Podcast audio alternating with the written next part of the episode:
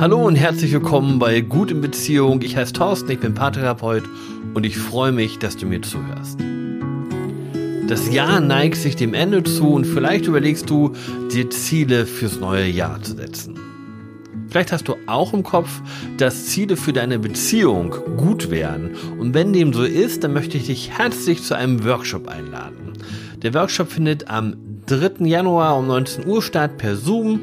Du kannst kostenlos teilnehmen und in dem Workshop wollen wir einen Blick darauf werfen, wie du gute Ziele für deine Beziehung setzen kannst. Ziele zusammen mit deinem Partner, mit deiner Partnerin, Ziele, die sich für dich gut anfühlen, Ziele, die leicht zu erreichen sind und wir schauen uns vor allem an, wie du dahin kommst, welche Gewohnheiten und Rituale du benutzen kannst, um deine Ziele in deiner Beziehung zu erreichen.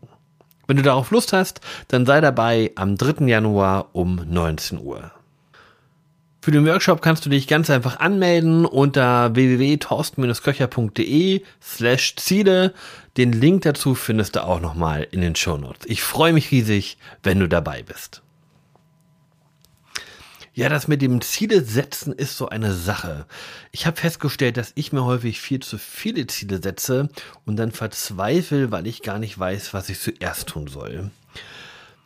Man kann sich natürlich auch die Frage stellen, ob es überhaupt Sinn macht, sich Ziele zu setzen oder ob man nicht viel besser fährt, wenn man darauf verzichtet.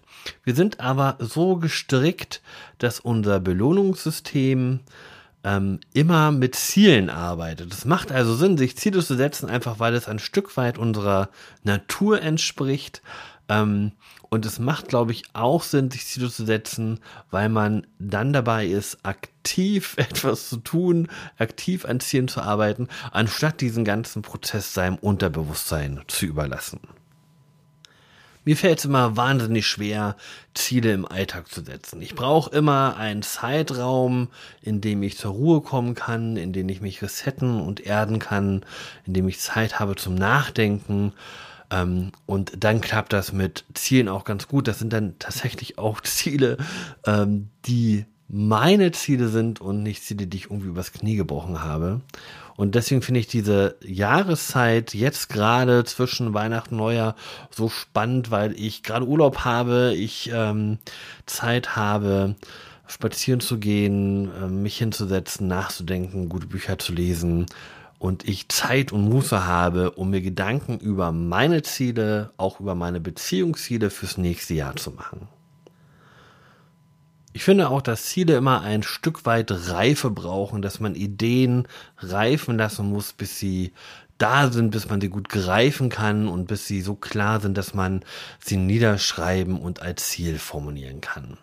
Vielleicht kannst du die Zeit jetzt gerade ja auch für dich nutzen, um ein bisschen zur Ruhe zu kommen und über Ziele nachzudenken, ohne gleich irgendetwas ähm, in Stein meißeln zu müssen.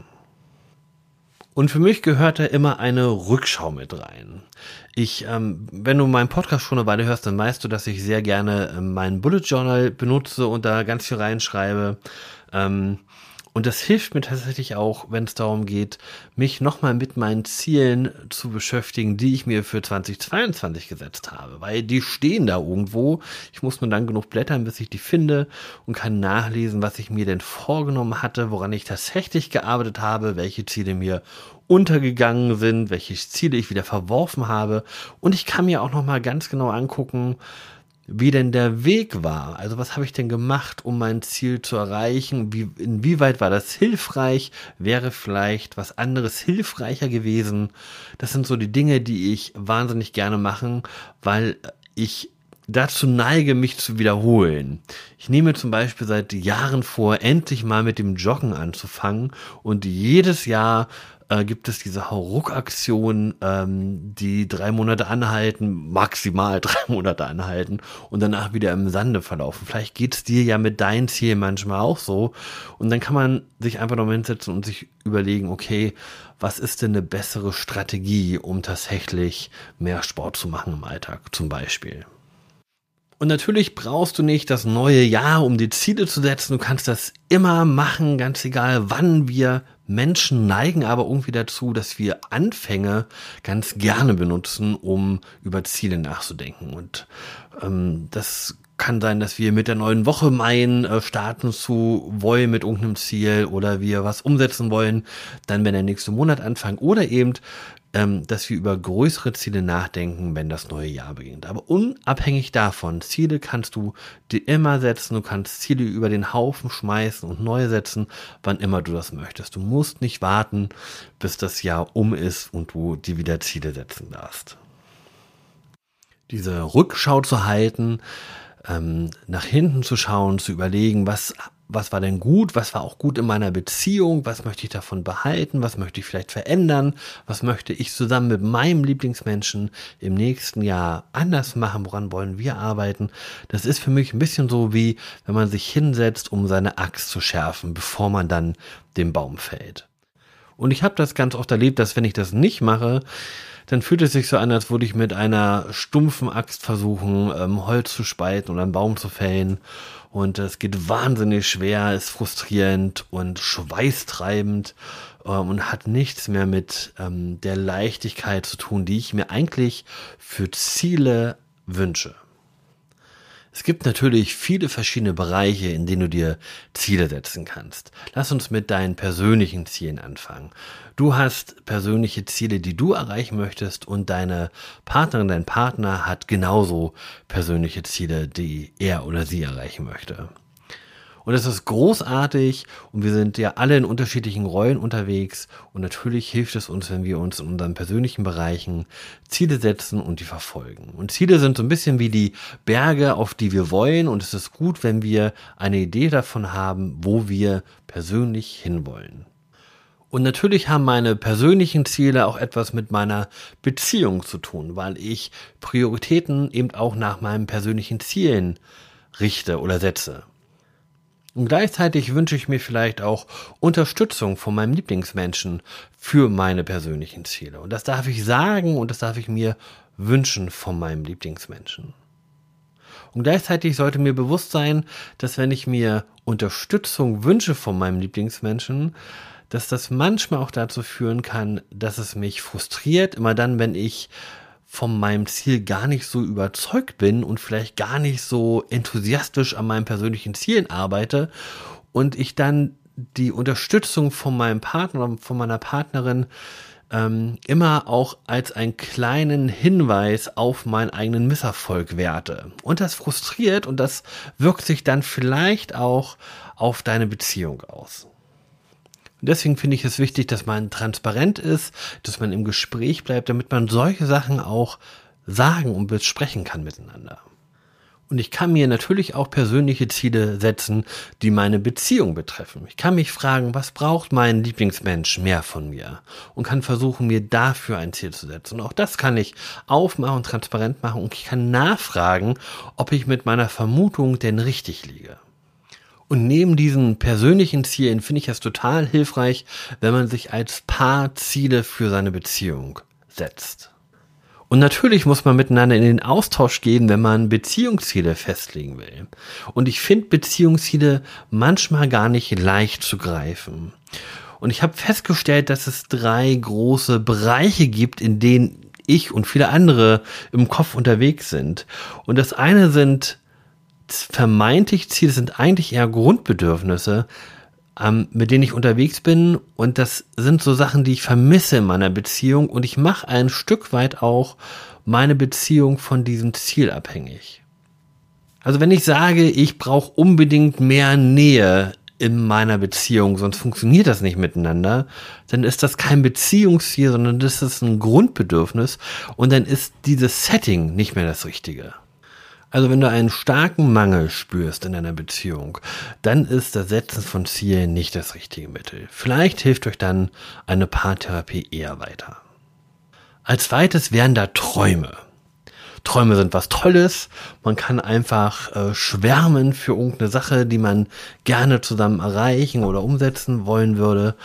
Ähm, aber meistens sind die Kosten, um diesen Traum zu verwirklichen, so hoch, dass es beim Träumen bleibt. Und ich finde, das ist vollkommen in Ordnung so. Wenn man sich entscheidet, einen Traum tatsächlich in die Tat umzusetzen, kann man sich überlegen, was wären die nächsten Schritte, was wären die nächsten Meilensteine. Aber es ist auch okay, einfach weiter zu träumen. Und dann sind wir bei Zielen. Dann sind wir bei den Bergen, die wir in Zukunft besteigen wollen. Dann sind wir in den Bereichen, wo wir wirklich miteinander wachsen wollen. Bei den Dingen, die wir neu miteinander erleben möchten.